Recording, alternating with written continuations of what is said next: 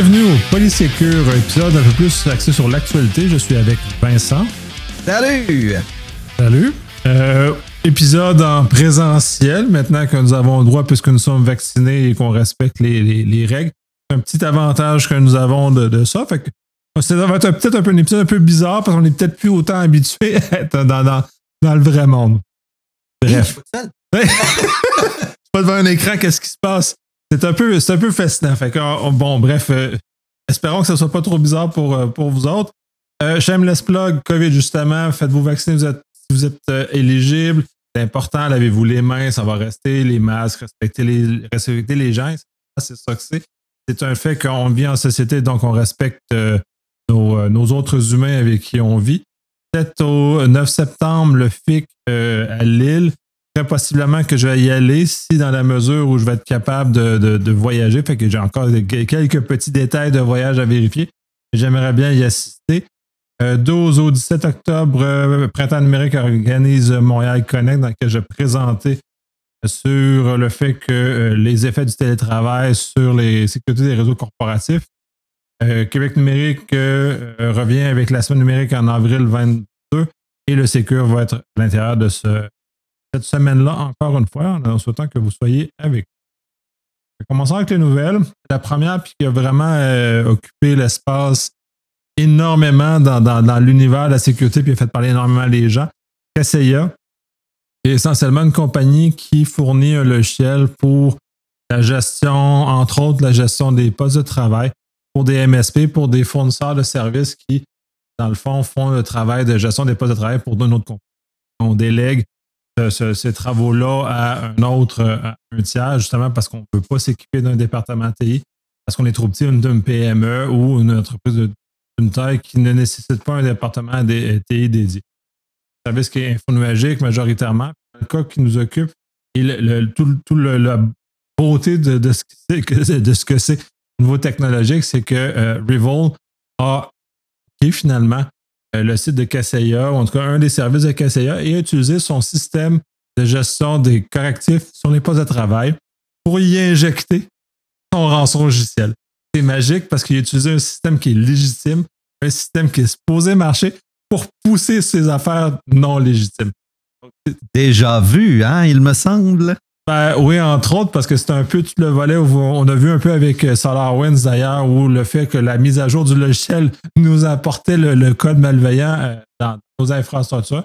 Sauf que dans le cas de SolarWinds, c'est vraiment dans un cas d'espionnage. Dans le cas de KCIA, c'est un cas de vraiment de, de cybercriminel qui voulait justement s'enrichir euh, malencontreusement sur plusieurs, plusieurs, plusieurs compagnies, en exigeant d'ailleurs une, une rançon, si ma mémoire est bonne, de 70 millions total mais ils voulaient pouler toutes les, les ressources de tout le monde.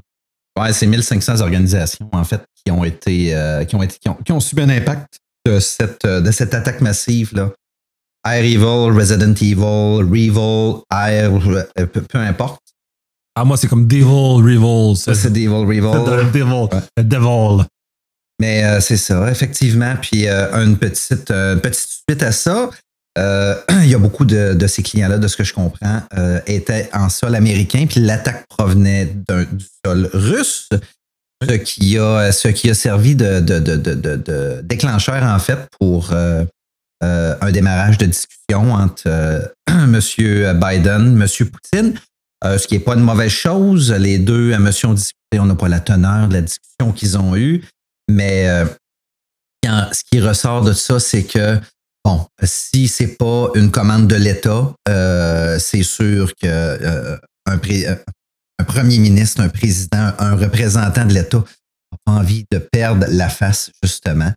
Alors, euh, ce genre de discussion-là devrait avoir lieu régulièrement, de ce qu'on en comprend, de ce qui, ressort justement de, de, ce- de cette attaque-là. Présentement, il n'y a pas de ça serait pas une commande de l'État, ça serait, ça serait probablement le, le bon vouloir. Pourquoi c'est, ça a démarré du sol russe, présentement, on le sait pas. On le saura peut-être pas non plus. Mais étrangement, ce groupe-là, la majorité de son infrastructure sur le dark web a disparu. Oui. Est rendu maintenant hors, hors ligne. Et alors, tu sais, on n'a même aucune idée pourquoi, là, parce que là, c'est, c'est- c'est- on- on- effectivement, là, Poutine et Biden se sont, on- se sont parlé. Dans la mesure où c'est. Puis de toute façon, là, dans, ce cas-ci, c'est juste dans le fond d'un groupe cybercriminel basé en Russie attaque à des infrastructures américaines, juste dans ce contexte-là. Comme s'il y avait un groupe de cybercriminels américains qui attaquait des infrastructures russes. Il aurait eu lieu que des chefs d'État se discutent entre eux autres pour régler la situation à l'amiable avant de sortir de missiles. Dans le cas de la disparition, il y a beaucoup de suppositions pour le moment. Au moment où on enregistre, moi, je n'ai pas vu aucune information qui peut corroborer que ce soit que le gouvernement russe ait vraiment mis euh, aux activités de Revolt. Est-ce que c'est Revolt qui a, vu qu'il attirait trop l'attention du public? Là, il commence à être un peu plus, là, ça énerve un peu plus les gens parce que là, quand on, est un, peu low profile, les, organisations criminelles ne sont, moins achalées par les forces de l'ordre ils sont peut-être un peu trop visibles dans ce cas-ci. Fait que cette degré de visibilité-là a peut-être amené à un certain nombre de problèmes opérationnels. Peut-être décider de se cacher. Et encore là, c'est toutes des hypothèses parce qu'il n'y a personne qui a vraiment un regard précis. Je sais que tu as, un article spécifique aussi là-dessus. En fait, il essaye de faire des comparatifs avec le fameux pipeline, euh, vous vous souvenez, il y a quelques mois, là, euh, plusieurs semaines, quelques mois. Euh, même scénario, là, le groupe Darkside qui a mis fin à ses activités au mois de mai. Bon, il essaye de. C'est sûr que console, quand on se compare, on essaye de s'il y a des similitudes. On ne veut pas dire que ces groupes-là sont liés, là, mais euh, le modus operandi de cesser ses activités après une telle attaque, ben, un, est-ce qu'ils ont été payés? Deux, je pense, Nicolas, tu mets le doigt sur un élément intéressant. Un, il attire trop l'attention. est-ce que c'est des alliés de l'État? n'est pas que dans ces pays-là, c'est des pays très, très opaques. Euh, la loi est dure. Euh, je ne vais pas faire des suppositions euh, ou quoi que ce soit, mais c'est, on, n'importe, toutes les hypothèses sont sur la table. Tous les scénarios de, bons et de mauvais films sont sur la table. Effectivement. Le degré de visibilité, de toute façon, c'est trop grand. Maintenant, c'est ça. Ils ont peut-être trop on n'en entendait pas beaucoup parler de, ces attaques-là, c'était tel que tel, mais là, on en a tellement en parle de ces attaques-là que ça devient limite problématique au niveau du fait qu'ils sont capables d'agir sans, euh, sans justement se faire déranger, sans qu'ils reçoivent de la pression, sans que le gouvernement, les gouvernements nationaux fassent pression justement sur, sur ces organisations-là. Mais le revers à ça, puis là, ça, c'est ça où je ne connais pas non plus, le fait que la rançon n'a pas, si elle n'était pas versée, n'ont pas eu accès à leurs données. Fait que ces, entreprises-là qui ont vu leurs données chiffrées voient le groupe qui l'a fait destituer ou disparaît, compris avec des données non chiffrées. Fait que là, c'est des entreprises. Euh, chiffrées, excusez, ouais. plus, en fait, c'est plus de données. Ben, c'est ça, c'est complètement. à zéro. Sérieux, fait que là, les autres ne peuvent plus vraiment faire grand-chose par rapport à ça, ils sont comme coincés. Fait que c'est intéressant de voir comment ça, ça se déroule ça va être intéressant de voir comment euh, Revolt va réapparaître plus tard, ou s'il va réapparaître plus tard, ou s'il va renaître de ses cendres, ou comme peu importe ce que ça va faire. C'est un peu, en fond, c'est un peu en opposition au fait que Dark Web, là, le fait le, marché noir et obscur, euh, il était justement trop dans, dans la lumière. c'est peut-être ça, ils ont peut-être été un peu trop ambitieux dans, leur, euh, dans, leur chose. ils sont peut-être fait avoir par leur, volonté, même si l'attaque, et en même temps, l'attaque elle-même est, très préoccupante au sens où maintenant on voit que les, chaînes d'approvisionnement, puis là, euh, sans rentrer dans les détails parce qu'il y a des débats sur le fait est-ce que ça en a une attaque de chaîne d'approvisionnement ou pas, cas de, de Kaseya. Il reste qu'ils euh, ont attaqué en amont une compagnie X qui a attaqué par le fait même une centaine ou des milliers de compagnies comme SolarWinds. Encore dans un cas de multiplication de l'effort. Fait je fais un effort un peu plus grand d'attaquer une compagnie peut-être compliquée. Mais puis dans le fond, dans, le cas de KCA, il n'était pas compliqué parce que les, les vulnérabilités étaient connues déjà depuis plusieurs mois. Puis certains cas que j'ai lus, j'ai connu déjà depuis plusieurs années. Donc, euh, il y a peut-être un peu de négligence du côté de Kaseya sur la gestion de, sécurité, disons. Mais en même temps, c'est peut-être plus payant d'attaquer maintenant ces compagnies-là ça amène à toute la, préoccupation de comment on envoie, un, dans les MSP, toutes les, services gérés, comment on envoie ça ailleurs, comment on, inscrit l'info nuagique dans cet univers-là, parce que c'est des services info nuagiques. Mais que c'est pas Microsoft, c'est pas un milliard en sécurité. faut pas confondre. Parce que, bref, il y, a beaucoup de préoccupations qui vont découler de cette attaque-là. Probablement beaucoup plus que SolarWinds. SolarWinds s'est énervé parce qu'il fait des choses. Que là, c'est l'espionnage posément russe. si c'est vraiment un groupe criminel qui peut voler de l'argent, c'est pas dans la même chose. En fait, j'en ai une hypothèse. J'ose, j'ose penser que ces gars-là savaient pas, ils, savaient pas pantoute que ça allait aussi bien marcher. C'est ça mon hypothèse. Ils ont dû se dire, oh merde, les gars, qu'est-ce qu'on a? Et ensuite de ça, comment, comment, comment ensuite de ça chiffrer la rançon, mais avec un résultat dévastateur comme celui-là, probablement un trop haut degré d'exposition. De, de, Là, pouf, on monte dans les hautes instances, il y a deux présidents d'État qui se parlent.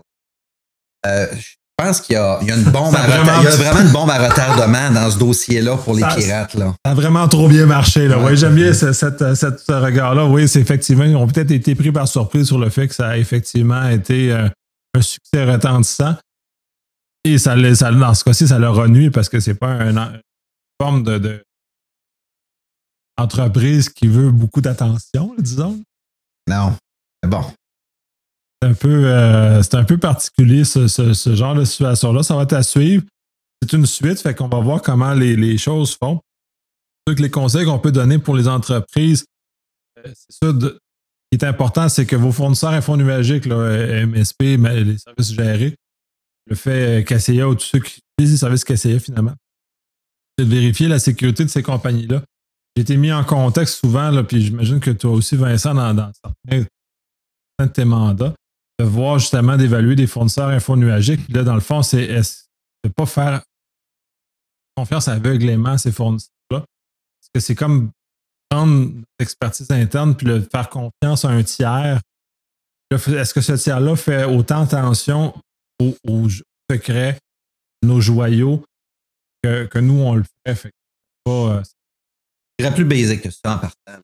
C'est de, faire, de faire son analyse de risque. N'importe quelle compagnie pourrait euh, mettre fin justement à l'opération. C'est quoi les impacts de votre pérennité, votre continuité de service? Voyez-vous venir, là? Euh, on fait quoi? Comment est-ce qu'on s'arrange? Y a-t-il un plan d'opération? Transfert vers une autre compagnie, c'est normalement votre audit interne, vos spécialistes dans le secteur de gestion des risques on regardé c'est quoi le pire qui pourrait arriver pour identifier des risques, des éléments pour une décision libre, éclairée, avant de se dire que ça devient un vecteur qui va subir une attaque, donner avant tout ça, parce que là, on est, on très dans les opérations. Pensez à votre euh, disponibilité, intégrité, euh, votre sécurité, etc. faites votre gestion de risque. Euh, quoi avec vos partenaires. C'est ça, c'est là l'aspect aussi, je pense, qui est assez nouveau là-dedans, c'est que là, on doit le faire avec les partenaires. On n'est peut-être pas autant habitué parce qu'avant, on ne faisait pas autant affaire avec des partenaires qu'on le fait maintenant. Donc, on, a, on fait confiance de façon plus aveugle à ces partenaires-là. On devrait peut-être pas justement faire il y a des, confiance-là. Il y a des partenaires qui vont être réticents à faire une gestion de risque conjointe parce qu'ils ont la leur vont émettre un rapport de type SOC qui démontre l'efficacité des contrôles en place, ben, marketing. Tant mieux si vous le faites. C'est une chose, mais amenez vos, euh, vos fournisseurs. vous allez rediriger votre plomberie, votre plomberie dans lesquelles transitent vos secrets, disons-le comme ça, vers la leur.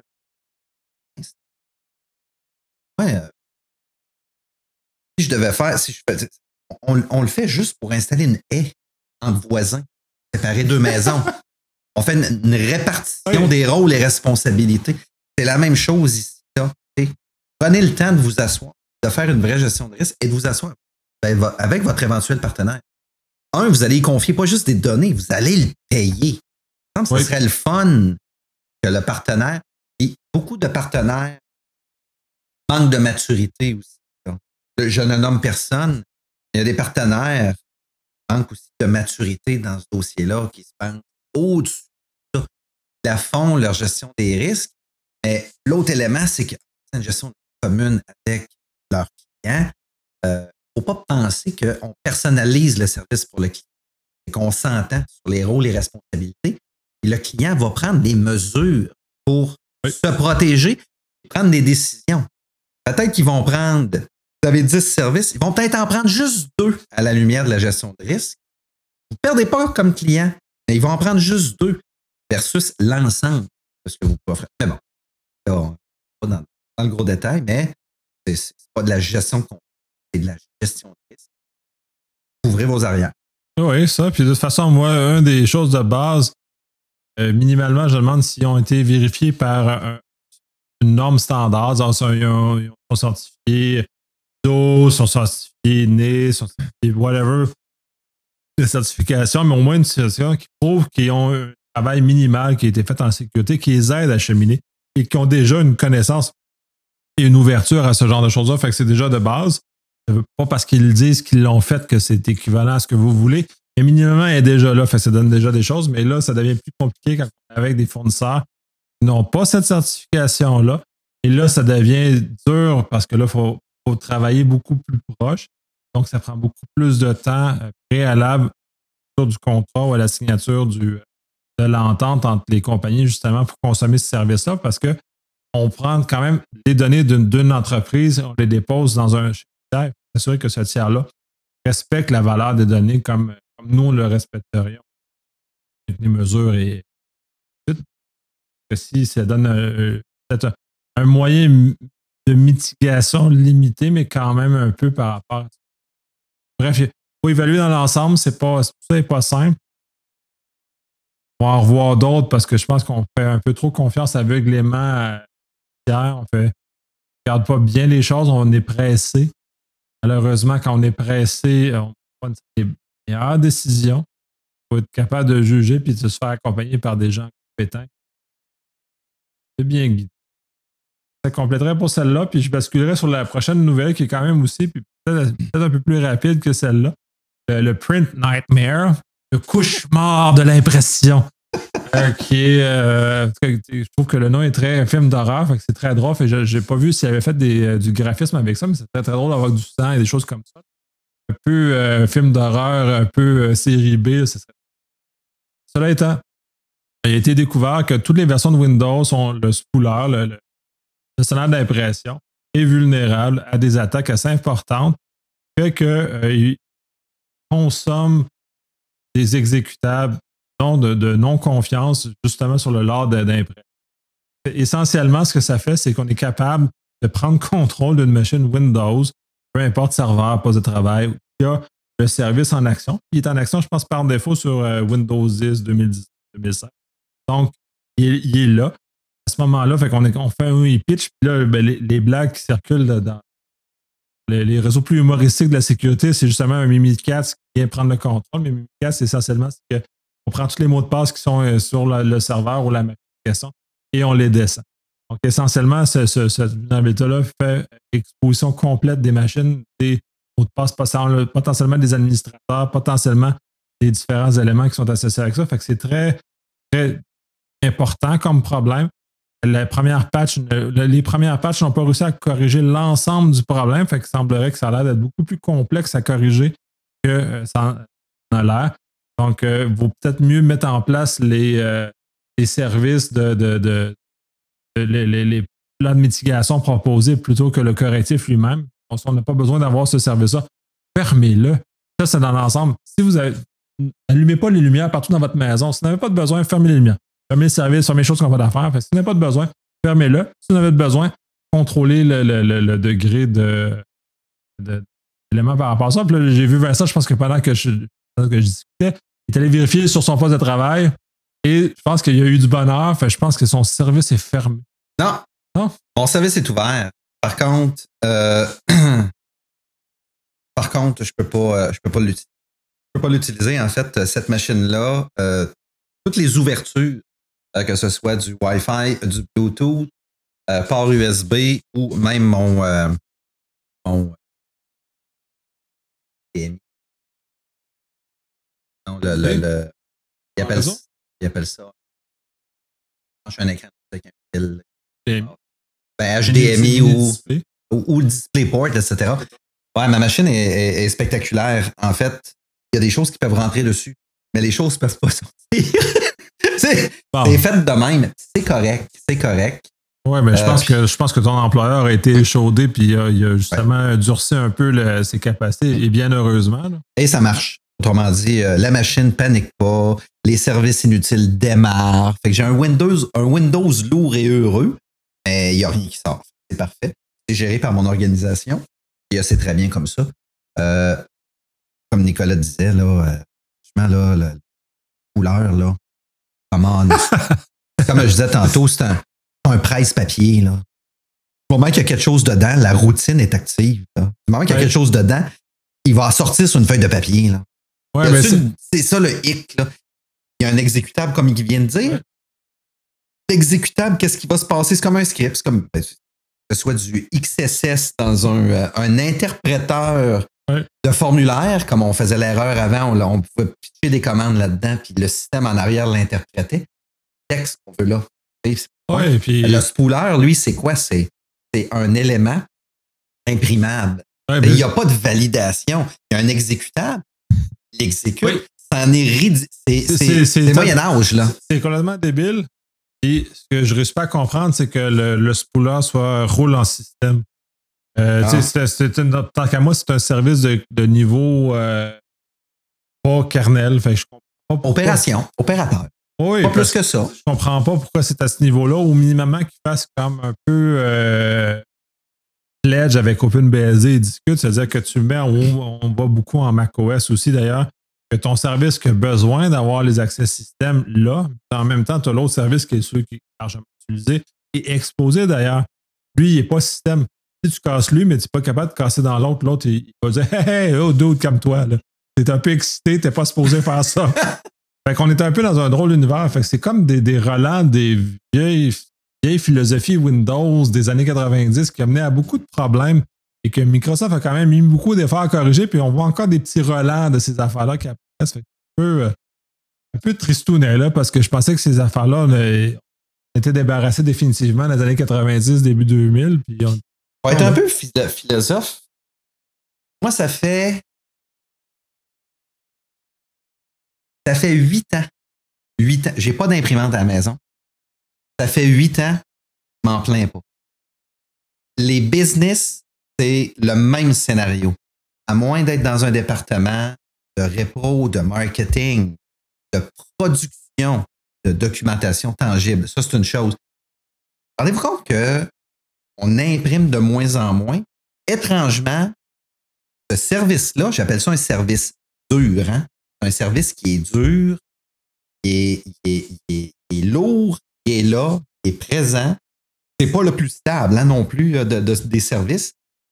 Mais on fait comme encore procrastiner et pelleter par en avant pour maintenir ce service-là lorsque on dit aux gens d'imprimer uniquement besoin, de ne pas imprimer. Il y a toutes sortes de campagnes de sensibilisation.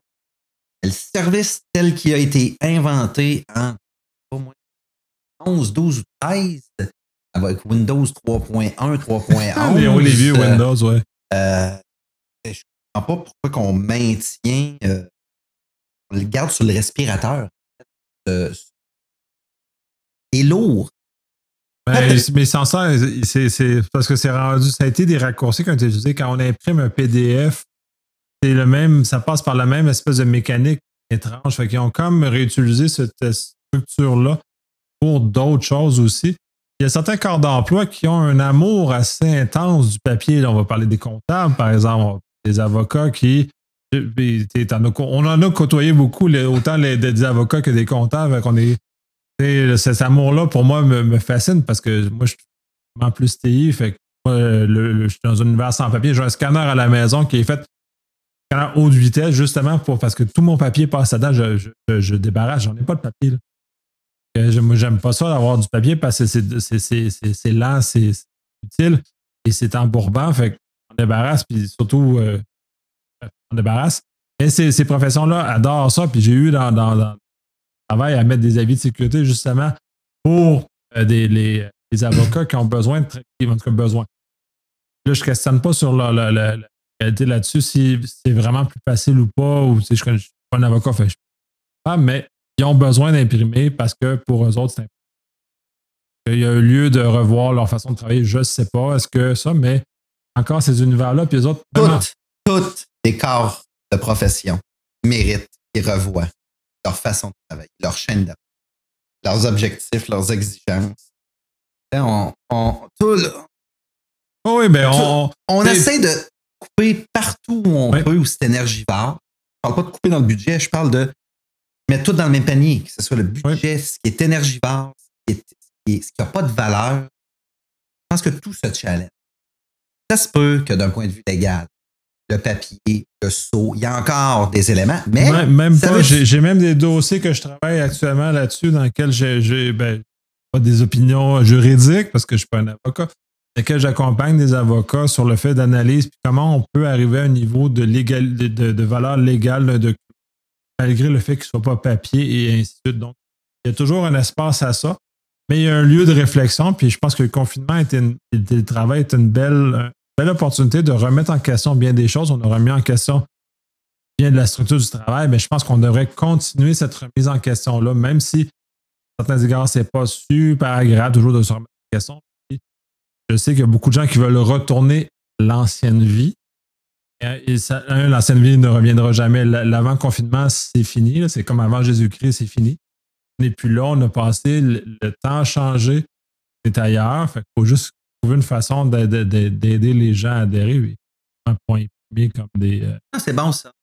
Avant Jésus-Christ. Donc, l'avant-confinement, l'après-confinement, on se ramène en l'an zéro. L'an zéro du, mode de travail. C'est bon. J'aime bien.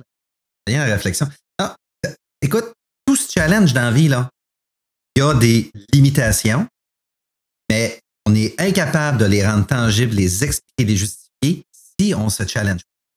Alors, comme Nicolas dit, c'est pas un avocat. Il y a des façons numériques de rendre des, des, documents anciennement papier tangible de façon légale. Il y a, matière. Il y a des, critères pour des éléments numériques euh, qui ont euh, aussi une saveur légale là, euh, aux yeux de la loi. Vite de même, on va parler de métadonnées la valeur d'un courriel avec justement tout ce qu'on appelle la notion d'entête, la chaîne de communication, les serveurs qui interceptent, qui répondent. Il, y a, il y a des éléments là-dedans qui, hors de tout doute, raisonnables, tangibles, atteignables, démontrants. Qui ramène ça, effectivement. Puis un paquet de choses. Ça, en même temps, tant qu'à visiter, puis euh, dans certains de mes dossiers dans lesquels je suis impliqué, ramène beaucoup le, tout le volet virtuel de ça ramène. Tout n'est pas bon en virtuel. Ça, c'est, ça, c'est sûr. On va l'aborder dans. Faire un, petit épisode spécial sur le télétravail. Puis il y a beaucoup de négatifs aussi inclus au télétravail avec tous ces assemblées-là virtuels. Fait que c'est aussi à tenir en compte. Euh, il, y a, du pour et contre. Mais bref, le problème de ce couleur, c'est pour le problème. Ça aurait dû être réglé il y a longtemps. On ne comprend pas pourquoi c'est, c'est fait on va terminer ce sujet-là, puis on va terminer d'ailleurs sur une nouvelle peut-être euh, ben, sympathique en certains égards. Il y aurait un pirate euh, gatinois qui aurait été extradé justement pour se faire juger. En fait, je ne sais pas si c'est fait encore, mais euh, je ne sais pas si on l'a fait, cette nouvelle-là. je pense que oui. Je pense que oui, on a fait cette nouvelle-là cet hiver à propos de ce petit garçon-là quand il s'est fait pogner. Je ne me trompe pas. Mais bon, euh, c'est une nouvelle qui est apparue euh, le 15, il y a deux jours. C'est euh, Sébastien Vachon Desjardins qui travaillerait pour un groupe de cybercriminels international. Puis malheureusement, ben, il a été arrêté, il a été, il a démontré qu'il a participé à certaines activités contre rétribution. Il a forcé des demandes de rançon. Euh, puis euh, les, euh, le FBI a regardé le dossier, le type d'activité. Puis, donne maintenant le, petit garçon, le petit Gatinois, d'avoir été justement un des acteurs pour, pour, les, pour lequel les entreprises sur le sol états-unien auraient subi des impacts de ces méfaits. et puis, cette semaine, il semblerait qu'il y a, avec, son avocat, avec son avocat, ils ont rencontré la juge au dossier. Et puis, la juge lui a expliqué très clairement juste prendre une décision libre et éclairée parce que c'est que là, les États-Unis ont demandé son extradition. C'était dans, les mains du juge. Euh, le juge a expliqué au jeune homme c'est quoi les tenants et aboutissants si jamais il donne son consentement. C'est quoi ses droits? C'est quoi la perte de ses droits? Parce qu'il y, a un écart, hein, un gap analysis, comme on dirait, entre les nôtres et ceux des États-Unis. Alors, euh, mais le jeune homme a donné son euh, pour justement être extradé et probablement qu'il va démarrer là-bas. Ça, bon, encore du travail d'avocat, ça va coûter cher, mais bon. Euh, écoutez, il est retenu coupable de l'ensemble des accusations. Là, c'est 136 si on fait un petit calcul rapide, c'est pas compliqué. Là. On divise par 12. Ça fait entre 10 et 10 et 14 ans. 10, 10, 14, 15 ans de prison. C'est beaucoup, là. C'est beaucoup, beaucoup. Alors voilà, c'est euh, malheureux. Malheureux. Décollé. Est-ce qu'on va en entendre parler? Moi, je euh, la, la, question, est-ce que ton est-ce qu'il y avait le choix d'accepter ou Oui, ça prenait son consentement. Ça veut dire qu'il aurait pu simplement dire non. Non. Je ne sais. Je suis, pas dans les, je suis pas dans le secret des dieux. Est-ce que le FBI a un dossier solide? Ou le FBI fait juste ils veulent le garçon sur leur sol pendant l'enquête. Je ne connais pas la chaîne d'approvisionnement au niveau des enquêtes. Moi, j'aurais dit non. Ah, je, me dis, si le FBI a quelque chose qui arrive à quelque chose de tangible, et là, hors de tout doute, house, c'est terminé parce qu'il n'y a plus de possible. Je ne sais pas, l'article, la façon dont il, était, dont il est écrit, ça laisse supposer que il avait le choix de dire oui, de dire non. Est-ce que le FBI a un dossier solide? Et c'est pas indiqué, mais ça me laisse supposer que je te, dirais non là, dans les circonstances. D'accord. Ben, justement, moi, j'aurais dit non parce que, que le régime euh, américain est beaucoup plus dur que le régime canadien. C'est pas, pas avantageux. Là, si on peut purger une peine, en plus une peine dans une prison américaine, c'est moins chouette. Euh, mettons même, tu as la notion de prison privée aux États-Unis, puis un paquet de, notions un peu, euh, pour nous, sont un peu étranges, peu moins axées sur la réhabilitation. en même temps, c'est important qu'ils se trouvent à être jugés parce que c'est des, actes néfastes. C'est justement d'ailleurs très important que euh, ces gens-là se fassent juger. Là, en tout cas, l'américain dans ce cas-ci, mais justement pour qu'on arrête de, croire qu'on est vulnérable en ligne. C'est un peu ça aussi, tout, tout l'aspect euh, Écoute, je regarde rapidement ici. Hein. Tu, tu l'as dit, les prisons aux États-Unis, je ne connais pas le. C'est beau écouter Unité 9.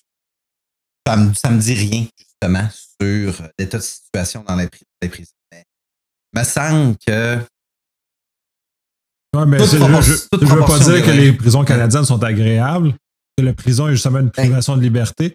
Par contre, la notion que les, prisons canadiennes sont gérées par l'État, soit provincial, soit fédéral, déjà on peut s'assurer un certain niveau de, qualité en termes de, de, euh, contrairement à des prisons privées comme aux États-Unis, où les gens vont se faire exploiter, ils vont se travailler, ils vont être des travailleurs. Euh.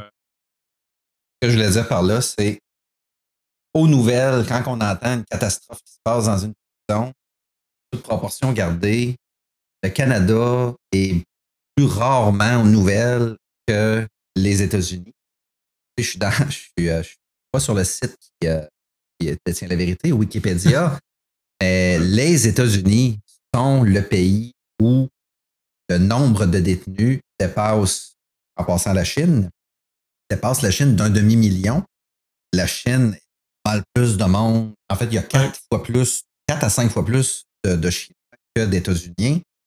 Voyez-vous ici, le nombre de détenus par 100 000 habitants, c'est 166 euh, détenus par 100 000 aux États-Unis.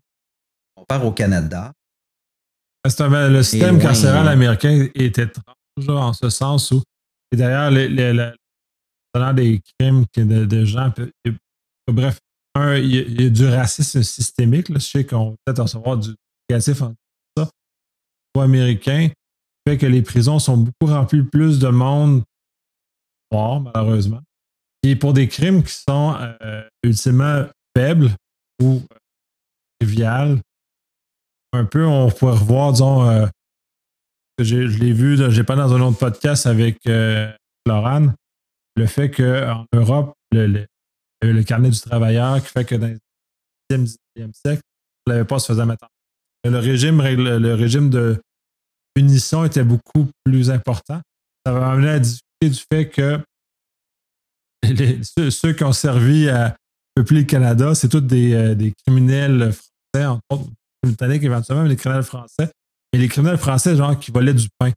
Le, le degré de, de- le niveau du crime, des fois, ne, pas égal au châtiment. Il y a comme un lien qui est un peu, euh, peu particulier. Puis les États-Unis, en termes de carcéral, un peu d'exagération sur la punition qui est donnée versus la teneur du crime. Mais ça, là, c'est des valeurs plus, euh, aux valeurs de, de- de société. Des- Ah oui, tout à fait. Puis, euh, puis euh, tu sais, ça va. On ne veut pas discriminer euh, aucune, aucune, aucune communauté, mais on aux États-Unis, il y a beaucoup, il y a beaucoup plus, c'est beaucoup, beaucoup plus vaste. Il y a euh, l'emprise des gangs, de différents gangs, qui est beaucoup plus grande, vraiment, puis est répandue. Là, tu viens de le dire, là.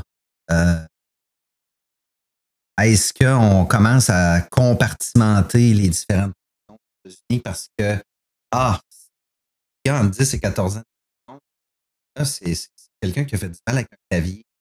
On va le mettre avec les gens qui ont fait du mal avec eux, batte de baseball, explosif, je sais pas, là. Tu l'as bien dit, là, la teneur, est-ce que ça mériterait une ségrégation? Là, rendu là, un débat. Mais Non. Non plus. encore là, c'est complètement. Le contexte, c'est complètement. Le contexte du.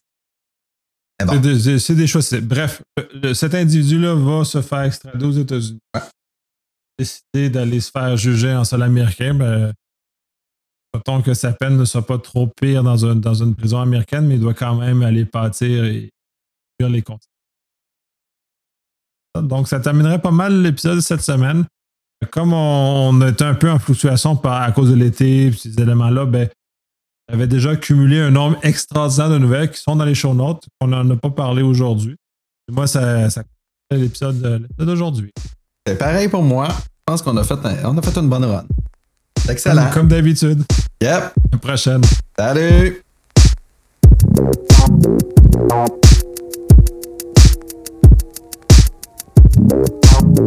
Thank Blah, blah,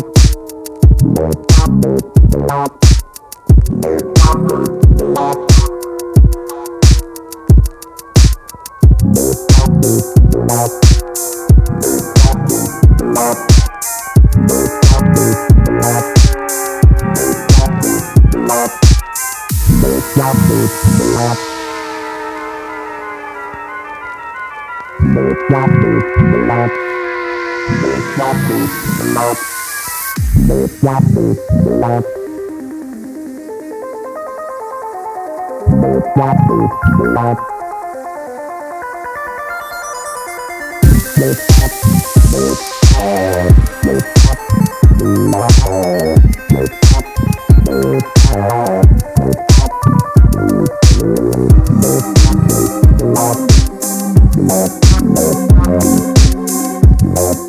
Thank you.